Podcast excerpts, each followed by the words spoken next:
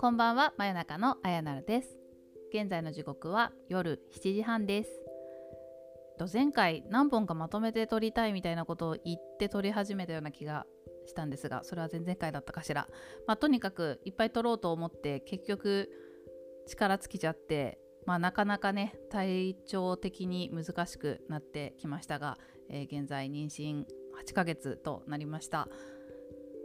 でも結構、えー、元気にやっておりまして、まあ、今回久々の収録になっちゃったのもえっ、ー、と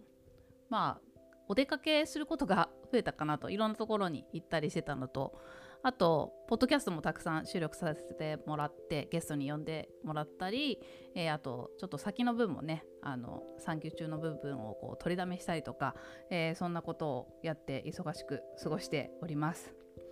であとはなんか保育園見学にガンガン行ったりとかまあ買い物もいろいろ進めたりとかしててでまあそんな感じでアクティブに過ごしてたらもう見事にコロナになりましたいやーびっくり焦りましたね妊婦で結構重症化しちゃうと赤ちゃんに影響があるっていうのでまあ本当はね安静にしてなきゃいけなかったのに、えー、ちょっと調子に乗って遊びに行ったらもう見事にこんなことになってしまったという感じでございます。で、まあ、それ以外にねちょっと糖尿病妊娠糖尿病っていう病気があるんですけどそれの、あの検査に最初引っかかってで再検査があるみたいな話をえーと、ツイッターとかディスコードでちょっとつぶやいたら結構皆さんに心配していただいてしまったのでこれは申し訳ないと思ってあのコロナに関してはもうなったとか言うと結構心配かけちゃうかなっていうのもあってあの完全に治ってから公表しようということで今回黙っていたんですけれどもまああのそうですねかかってから今2週間ぐらい経ったのかな。まだちょっと喉の調子が本調子ではないっていうような状態でここ2週間ぐらいはあんまり収録とかもできずにいたんですが、まあ、幸い熱はあんまり出なくてあのワクチン3回打ってたからですかね。すごいあのラッキーでした。なので、まあ、喉がとにかく痛い。オミクロンは喉が痛くなるっていうのみんな言ってましたけれども、まあ、喉がとにかく痛くて咳が止まらなくて痰も絡まってみたいな状態が、まあ、5日間6日間ぐらい続いたのかな。で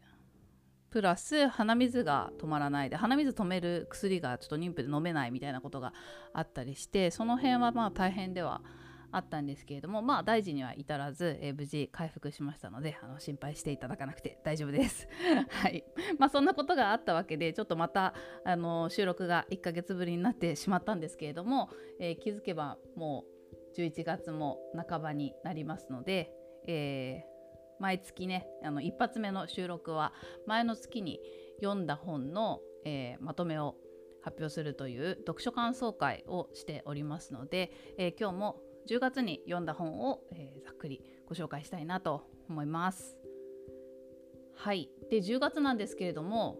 17冊読みましたもうねあの結構家にいる時間も多いのとあと難しい本がねあんまりあの体調的に読めないからさささって読む本が最近多くて あのどんどんね冊数だけ増えているんですけれども、えーと、今日もなんか何個かに絞って、えー、内容を紹介した後に残りはこんなことを読んだよみたいな感じで、えー、紹介していこうかなと思います。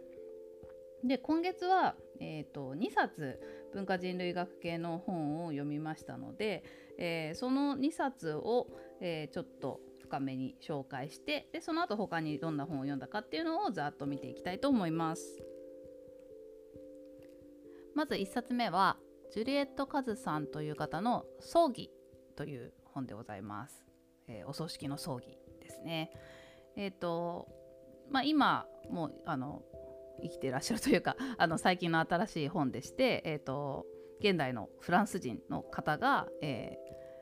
作者なんですけれども、まあ、フランス人の文化人類学者から見るなんか世界中の葬儀の紹介というような感じの本でした。まあ、こういう一つの切り口でいろんな文化を掘り下げていくっていうのはまた面白いなと思って、えー、手に取ってみたんですけれどもだか非常に読みやすくてですねあのエッセイ的な感じで面白葬儀大紹介みたいなそんな感じで進んでいく本でしたね、まあ、逆に言うとちょっと深さは足りないんじゃないのっていうような ところはあったんですけれども、えー、まあ、浅く広く断片的にいろんな事例が楽しめるという感じでした。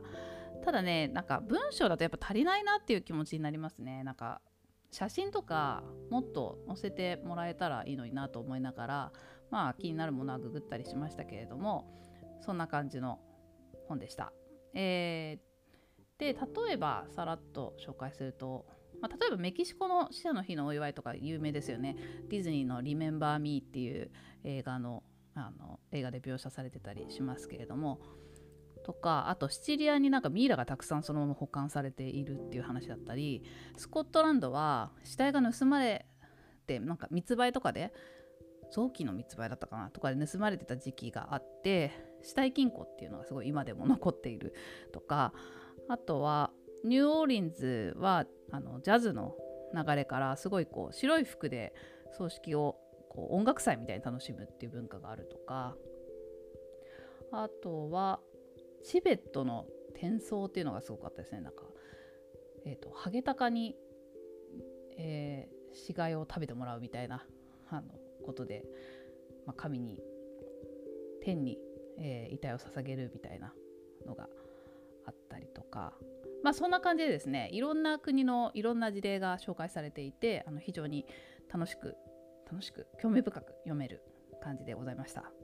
でただねじゃあ日本はどんなのが紹介されていたのかというと、えー、お弔いロボットっていうのが最近いるらしいんですよねこれ私私知らなかったんですけれどもまあコロナ禍だからなのか単純にテクノロジーが進んだからなのかちょっとその辺定かじゃないんですけれどもまあ、えーと、ロボットがお経を読んでくれるとかなんかロボットがその辺の葬式周りの必要なところをやっといてくれるみたいな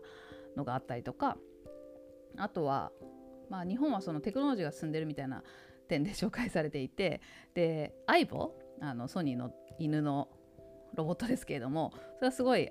あの人気があってで相棒があの動かなくなって捨てなきゃいけないってなった時に合同葬っていうのが開かれたりしてるとかそんなことが紹介されたりしておりました、まあ、私たち日本人でもなかなか知ってたり知らなかったりするような事例なのでそうなってくるとちょっと他の国の事例も、まあ、そういう感じなのかな？みたいな ちょっとなんか面白変わった事例紹介みたいな感じなのかなっていう目線で読んだ方がいいのかなとこう最後に日本が出てきてさらに思ったというところでしたけれどもまあ世界各国の独特な葬儀の文化を知ることができて、えー、興味深い一冊でした。そして2冊目は、えー、久保明則さんの「機械カニバリズム」ですね。サブタイトルが「人間なき後の人類学へ」というタイトルで、えー、結構一時期話題になっていた本かなと思いますけれども、えー、身近なところだと働くことの人類学という私が大好きな文,、えーと、文化人類学者の松村慶一郎さんが、えー、聞き手を務めていたポッドキャスト番組に出られていた時に、まあ、私の周りでも、えー、古典セミナーとか古典コミュニティの人たちの間で結構話題になっていたりとか、えー、あとは、えーと、私が放送大学で、えー、勉強してた講座の中にも久保先生出ていらして、まあ、そんな流れもあって、えー、今回読んでみたという感じでございます。いやしかしね喋ってる時はすごい分かりやすい方だなという興味だったんですけれども本はなかなか難しかったですね。最近なんか頭回らなくてこういう難しい本をあんまり読まないのでなんか結構、うん、まあなんとか読み切ったけどハードル高かったなという感じでした。ちょぜひいつかムロさんに解説してもらいたいななんて 個人的には思ってますけれども。ちょっと私なりのまあ解釈というかまあうんうん、ちょっとまあこんな感じかなっていうふうに思ったポイントを、えー、ちょっと簡単に、えー、述べていきますとちょっと難しいけど、えっとまあ、機械カニバリズムというタイトルなので、まあ、ちょっと機械のと人間の関係性みたいなところを文化人類学で読み解いていくっていうような本なんですけれどもなんか出だしがずっと将棋の話なんですよね。あの AI であの勝っちゃう将棋ウォーズ勝っちゃう。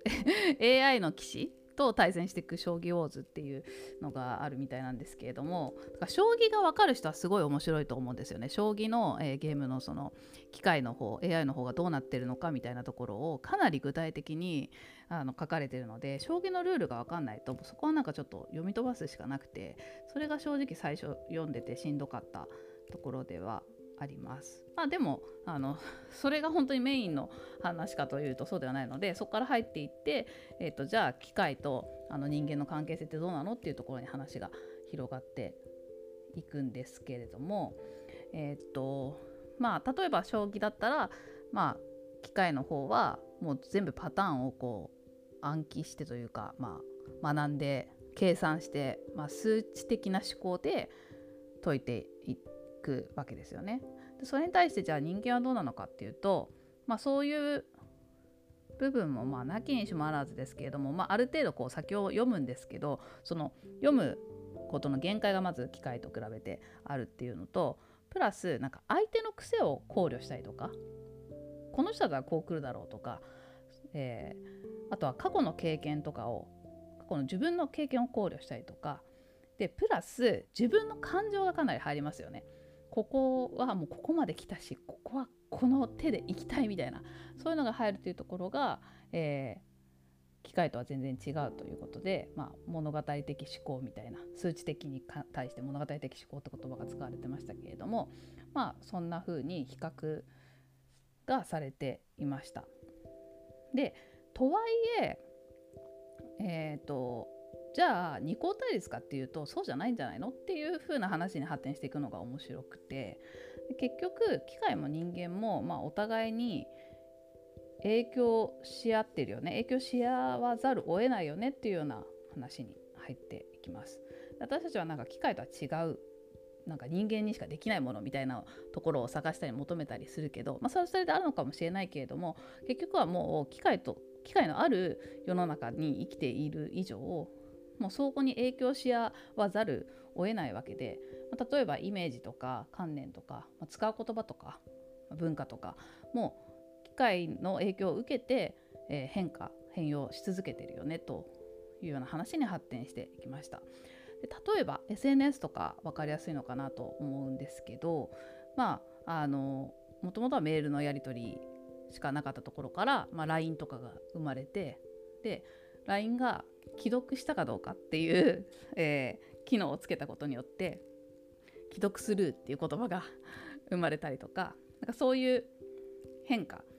が、えー、機械の変化とに伴って、えー、私たちの生活っていうのは変化していってるでなんか記憶するっていうのはその言葉として使われるようになってくるとか、うん、あとは、えーとまあ、ツイッターとかで「いいね」の数が多いということが、まあ、承認されているという証明になるみたいなような考え方が生まれたりとか、まあ、そんな風に、えー、機械の存在に、えー、非常に影響を受けて私たちも変容しているし私たちの要望とか使い方そういったものの影響を受けて機械も、えー、変わっていくしだから、まあ、そんなにこの2つっていうのは切り離せるものじゃなくてお互いに影響し合って、え、変容していくものなんじゃないかと。でそこに加えてまあ、それを、まあ、どう捉えるかみたいな、えー、人間側のいろんな個々の見解があるわけですよね。私はこういうふうに見てるけど他の人はどう見てるのかとかっていう、えー、そういう違いもあるのでそこも、えー、相互に、えー、作用して、え変容させていくことに影響を与えているっていうような視点もあるわけですよね。そうですね、まあ、かつてはなんか人間がまデータを用意してそれをま機械に学習させる、まあ、機械学習とかいう 言葉があったりしましたけれどもまあ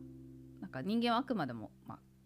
教師側というか教える側教師データなんていうふうに言われたんですよね渡すデータが。教師データがあってそれをたくさん読み込ませて、え、機械側 AI 側がこう学習していくみたいなところでアルゴリズムが組まれて、え、結果が出てくみたいな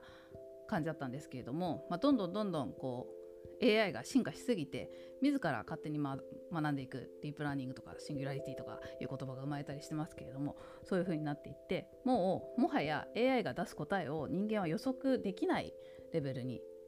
なってしまった。うん、なのでこうやってまあ機械もどんどん変化変容していっているし、まあ、人間もそれに対して、えー、変容していってるし、まあ、何が人間なのとかまあいうところの根拠も由来できてるのではないかっていうところの問いかけがあったりして、まあ、そもそもね人間のこう生と死の境とかもあの文化によって違ったりとかねするなんていう話もしだすとこう話が広がりすぎるんですけれども、まあ、そんなことを考えさせられるような、えー、一冊でしたね。ま、結構現代に近いというか未来のテクノロジーだったりとかの視点で文化人類学を絡めるっていうような本はそんなに今まで読んだことなかったのであのすごい面白かったです。で何度かこう引用にブルーノ・ラトゥールが出てきましてねこれ放送大学にもね出てきたんですけどアフターネットワークとか科学が作られている時とか読みたいなと思いながら分厚いな重いなと思って後回しにしているので、えー、ちょっとこの積んどくの中でもこれらの本がまた優先順位が上がってまいりました。はいというわけでちょっと拙い感じですけれども機械カニバリズムの説明でございました。はい、それではあとは他にどんな本を読んだのかっていうのをざっと紹介していきたいと思います。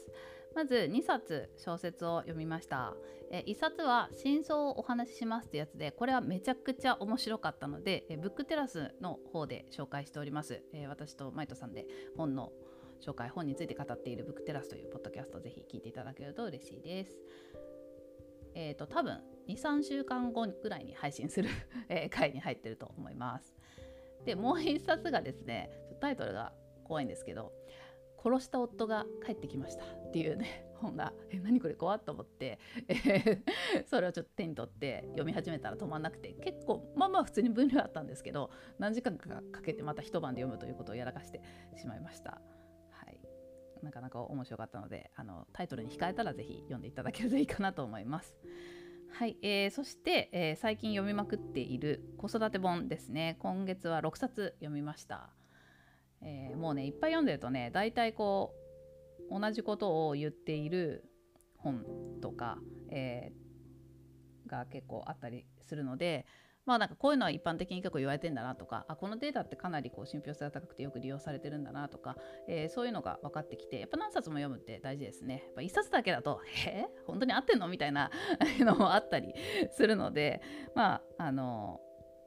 そうですねいろんな意見を見てえー、自分の中で大事なのは何だろうっていうのを考えていってるというような感じです。で、えー、何を読んだかというと、えー、まず母乳育児の教科書。母乳で育てたいなと思っているのでこれ読んでみました、えー、あとはベビーケア、えまあ、子どもの立場に立ってあの子どもにどうやって、え接したらいいかみたいなあの赤ちゃん言葉を発せられないの発せられないので、まあ、赤ちゃんが気持ちよく毎日を過ごせるために、えどうやって赤ちゃんを観察して接していったらいいかっていうような本でこれ結構良かったですね、えー、お腹にいる時から始めるベビーケアというタイトルです。はい、えー、あとはこれは子育て編じゃないんですけど言い換え図鑑っていうすごいヒットしてる本ですね。余計な一言を好かれるセリフに変える言い換え図鑑。子育ての方が借りられなくて普通の方を借りたんですけれども、まあ、子育てもちょっと入ってたりしたので、まあ、参考にしました。これめっちゃ売れてるらしいんですけどなんかぶっちゃけなんかなんでそんなに売れてるのかよく分かんなかった けどまあこういうセリフじゃなくてこういう風に言った方がいいよねみたいなのがまとまってて、まあ、あの見やすかったです。えー、あとは「ネオ子育て」っていうこれは、えー、樋口塾の昌磨さんに紹介してもらった本なんですけどあの綾成さんに会うと思うよと言ってあの紹介してもらったんですがあの会いすぎてあのなんか逆に新しい発見がなかったっていうのが 面白かったです。なんか全部考え方とか大体一緒であそうだよねそうだよねとかあとなんかこうテクノロジーを駆使してこんな風にやるといいよとかっていうようなところもうんうんそうだよねみたいなのが多くてあのまあでもえっ、ー、とそんな中でもそういう人が実際にどんな風に育ててるのかっていうのが、えー、知れたのであのあこういうふうに育てるとやっぱこういういい効果あるんだとかっていうのが分かって、えー、よかったです。えー、あとは学力の経済学ですね。えー、これは中村真紀子さんっていう、えー、経済学者の方、ええっと、教育経済学？経済教育学？教育経済学かな？その、えー、方の本でえー、っとね私が最近ハマってる日系テレ東大学に出られていてあもう面白そうだなと思ってこの人の本読んでみたんですけれども、まあ、アメリカって、まあ、アメリカの大学の方なんですがアメリカってなんか日本よりももうどんどん実験ができるんですよね子供を使って。実験っていう言い方もなんだろうもうちょっといい言い方があるのかもしれないんですけどでまあこんな風な実験したらこういう成果が出たよっていうのはデータで結構いろいろ示されていてあのそこは非常に興味深かったですね。でまあよくあの他の本でも用いられてるデータとかが多かったんですけれどもあここから来てんだなっていうのが結構ちゃんと学者さんが書いてるのでその辺が分かってよかったです。まあ、ただちょっとね日本の教育に対する怒りが結構激しくてねちょっと強めな部分があったりしましたけれども、まあ、日本は結構そのデータをあのお役者だけが持っててオープンにしていないとかそういう研究者側からの不満みたいなのも 書いてあったりしましたけれども、まあ、実際のデータとかアメリカではこういう教育をしているよっていうのは一つ参考になりました。まあ、全部があの全部正しいとも思わない部分もありましたけれどもね。はい、で、えーと、ラスト1冊は、えーと「赤ちゃんと暮らす収納インテリア」ということで、まあ、私収納とインテリア大好きなので、まあ、子供が生まれるにつれてすげえいろいろ崩れて嫌だなと思ってるんですけれども、まあ、そこをいかに、まあ、うまいことやるかっていうのを今いろいろ考えていてその参考に、えーまあ、雑誌ですねこれは。雑誌？雑誌みたいな本？写真がいっぱいあるやつを、えー、書いてきてみました。はい、うん、ざっくり子育て本はこんな感じで6冊です。はい、で残りはもういろいろあるんですけれども、えー、っとまずは池上彰さんの一気にわかる池上彰の世界情勢2020ん2020 2022 読みました。これ2021が良かったんで2022も読んだんですけどなんか一部あの使いましたよとことかあってこれ読んだやつじゃんとか思ったりしましたけれどもまああのアップデートされてる情報もあってざっと去年1年のニュースが復習できるみたいな感じでしたかね。はいえー、あとは言論戦記東さんのやつ読みました。これはブックテラスで、えー、マイトさんが進めていて言論っての何か何なのみたいな質問をその時しちゃうぐらい私は無知だったんですけれどもまあえっ、ー、と言論という会社を立ち上げた東さんの、まあ、戦闘機戦闘機人生 っていうことでですねあの楽しく読ませてもらいました。で、えーと、前半はですねびっくりするぐらい、まあ、この方なんなんだろうな、まあ、天才なんでしょうね文章を書いたりとかあの哲学的な思考だったりとかが素晴らしい方だと思うんですけれども経営者としてはいかがなものかっていうところをですね赤裸々にしくじるエピソードを書いていて潔かったですね。ちょっとなんかこうスタートアップ立ち上げるのとか憧れてる人は一回読んだら勉強になるんじゃないかなっていうぐらい、えー、こういう時にしくじりましたっていうのをもう本当に惜しみなく語っているっていうのが前半でえこんな感じ？この本っていうふうに思ったんですけれども、まあ、そっから、えーとまあ、コミュニティとか始めて成功したっていうところでコミュニティ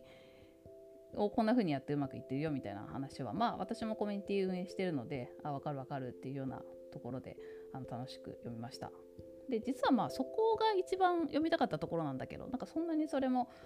あのなんだろう新しい発見はそんななくてまあへえすげえあこんな風にやってんだみたいなうんでもうん分かる分かるみたいな感じで読み進められましたね。でそれよりもやっぱり彼自身のアイディアとかあの勢いみたいなところがそれを実現させちゃう勢いみたいなところがすごくて。うんと特に、まあ、チェルノブイリの事故があった場所に、えー、実際に行ってみてでこれはあのいろんな人に見せた方がいいっていうことで、えー、ツアーを組んでみたりとかっていうふうなことをした経験とかで、まあ、それを思ったきっかけが、えー、東日本大震災なんですけれども、まあ、福島も観光地化できないかっていうのに挑戦してみたりとか、まあ、そこからこう炎上したりあの賛成さ賛賛同者がたくさん現れたりとか、まあ、曲折いろいろあったみたいですけれどもその辺の取り組みのストーリーとかは結構面白かったですね。はいそんな感じであの結構語っちゃったけど、まあ、あの東さんのここまでのあの 生き様というかやってきたことがいろいろ読める本だったんですけど私はなんかそもそも東さんの他の本を読んでいないのでまずそっちが先だろうっていうふうに改めて思ってあの他の本も読んでいこうという感じでございます。はい。あとはあの最近お出かけをねあの近場でですけどねいろいろやってるのでなんか散歩の達人の東京バージョンとか歩く地図東京散歩っていうのを買ってみたりとかしました、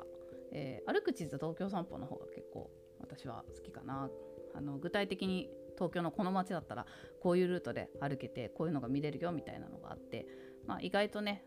改めて自分が住んでる周りでそんなに細かく店とかあと博物館とか調べないのであこんなのあるんだとかっていう発見があったりして最近はそれで宇宙ミュージアムをこの本で発見したので宇宙ミュージアム行ってきたりしました。なんか自分が住んでるところのガイドブックみたいなのってねなかなか買わなかったりするので意外と買ってみると面白いのでおすすめです。はい、えー、そしてですねあとはあの久しぶりに Kindle Unlimited がめちゃくちゃお得だったので、えー、3ヶ月でいくらだったかな？数百円みたいなあのリンクがあってそれで契約しました。で去年も1ヶ月か2ヶ月だけこうこの月だけアンリミテッドでさっと読めるの読みまくるみたいな月があってそこで、えー、漫画で読破っていうシリーズを、えー、読みまくったんですけれども、えー、10月の終わりぐらいに契約したので11月になってからめちゃくちゃこのあの Kindle Unlimited シリーズがいっぱい出てくると思います。10月の時点では、えエミールと社会契約論を読みました。まあ、これちょっと100分で名著の方とかでも読もうかなと思って買ってあってまだ読んでなかったんですけどさっと先に見るのにいいかなということで漫画で見てみましたあと漫画だけじゃなくて、まあ、雑誌も、えー、Kindle Unlimited うまく活用するといいなということで、まあ、11月はあの今文房具にハマってて 文具系の雑誌をめっちゃ読んでるんですけれども10月は1冊だけですね、えー、ガジェットも私好きでえーと、家電批評っていうのを、えー、2022年の11月号を読みました。そんなところですね。まあ、アニメテッドに関してはまあ来月多分、えー、いっぱいお話しすることになるかなと思います。はい、これで全部言ったはず、えー、全17冊、えー、10月は読みました。はい。というわけで、え今月も長くなってしまいましたが、えー、最後まで聞いていただきありがとうございました。また来月も、えー、来月はねもっといっぱいあると思いますが、えー、お伝えしていきたいなと思っております。はい。ではこんなところで真夜中のあやなるでした。バイバーイ。